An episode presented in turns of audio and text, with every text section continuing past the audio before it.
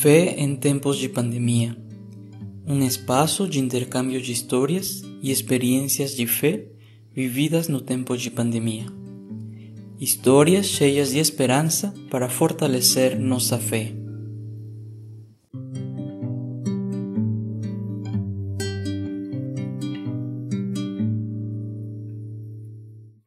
Irmãos e irmãs, paz e bem. Meu nome é Ivanete, meu esposo se chama Delvani. Residimos na cidade de Patinga, Minas Gerais. Somos casados há 15 anos.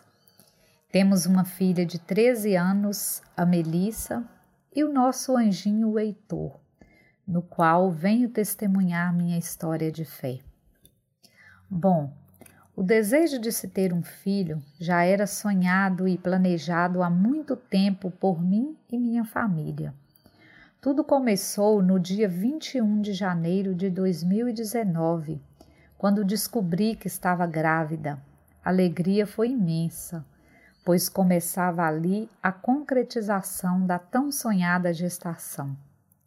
Iniciei então o pré-natal, que aparentemente estava tudo normal até que por volta das 16 semanas, num ultrassom, o médico deu uma notícia chocante, que possivelmente o bebê teria uma má formação no coração.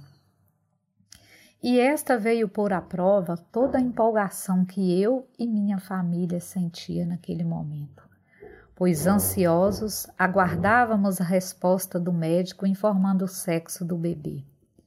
Em segundos, Todo o nosso castelo de sonhos foi desmoronado. Choramos muito, nossa fé foi colocada à prova naquele momento. Confesso que ficamos abalados. Mas eu não queria passar isso ao meu bebê. Apesar de sermos pessoas de fé, na hora da prova foi muito difícil. Optamos por preservar o fato até que o processo de aceitação ocorresse. Somente através de muita oração e conversão minha e do meu esposo superamos esta fase. Prossegui com pré-natal. Cada ultrassom realizada era uma ansiedade. A pressão alterava na expectativa de melhoria do quadro. Com 22 semanas, deu para descobrir o sexo. Heitor estava a caminho. Após semanas de idas e vindas intensas de consultas e exames, com 26 semanas, foi realizado o ecodoppler fetal, que com clareza de detalhes o médico pôde avaliar a situação. Então foi confirmado que fatalmente o bebê possuía cardiopatia congênita e que o parto teria que ser em BH, pois o hospital de Patinga não teria suporte, pois ao nascer possivelmente precisaria de fazer uma cirurgia no coração. Começa então mais uma difícil caminhada. Foi neste período que minha sobrinha Jéssica estava participando do PHN na Canção Nova e me enviou um vídeo do Frei Gilson com a canção Acalma Minha Tempestade. Esta canção foi um acalento para o meu coração, pois tinha tudo a ver com o momento que estava passando. O mar estava revolto. Daí comecei a seguir o Frei, suas palestras e orações. E através da dor e da nossa fragilidade humana, o contato com Deus passou a ser mais presente. Meu esposo, por exemplo, passou a fazer visitas ao Santíssimo e ao ouvir palestras de motivação, nossa vida de oração ficou mais intensa. No dia 22 de julho, fomos para BH dar continuidade ao pré-natal. Foram várias consultas até conseguir um hospital com a estrutura adequada para o nascimento do Heitor.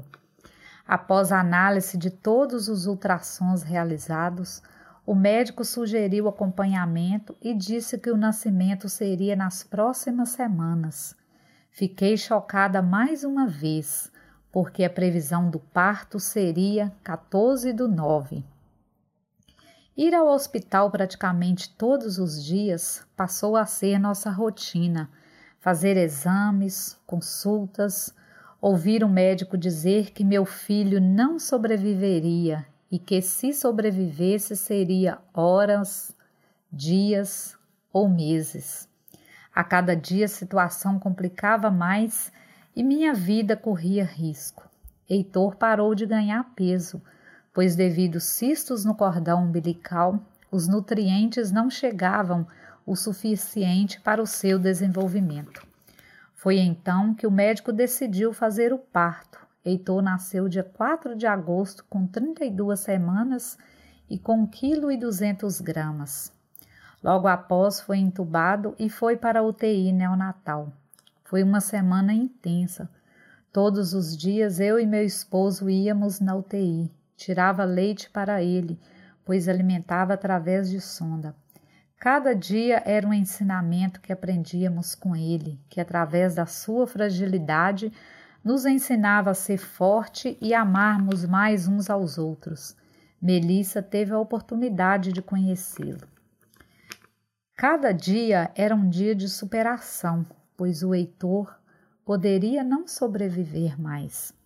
Diante de tanto sofrimento, não me esqueço que entreguei meu filho nos braços do Pai e no dia 11 do 4, um dia após, o Senhor o recolheu.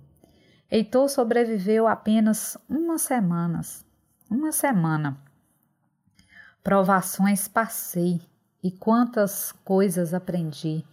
Acreditem, minha história está muito resumida, pois as batalhas foram muitas, mas o amor de Deus foi maior. Heitor não sobreviveu neste mundo, mas vive no mundo melhor. O meu sonho foi realizado, mas com um propósito diferente. Heitor veio para nos ensinar a amar mais uns aos outros e a Deus. Fico em paz, pois procurei o melhor tratamento para ele. Aqui deixo minha motivação de fé para vocês. Não o que passei, mas a forma como passei. Nunca desistam dos seus sonhos, sim, mesmo que esses não forem do seu agrado, contrários ao seu desejo. Deus é o ápice de tudo, quando você crê e aceita a vontade dele.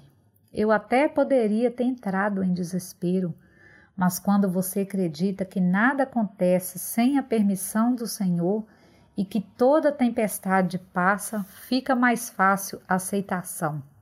Foi apenas uma semana que o peguei em meus braços e ele pôde sentir o quanto era amado. O que me conforta é saber que meu anjo está nos braços do Pai e que um dia nos encontraremos na eternidade. E para você que está sem esperanças, passando por alguma tempestade nesse momento difícil de pandemia, você que talvez perdeu o emprego, ou até mesmo um ente querido, que minha história possa te inspirar e revigorar sua fé. A tempestade vai chegar, mas a boa notícia é que toda tempestade passa e não importa a forma. Quero que saibam que enquanto Jesus for o capitão do seu barco, ele não afunda. Obrigada, Senhor, por teus ensinamentos e por provar a minha fé. Tu és o centro da minha vida. Abraço fraternal, fiquem com Deus.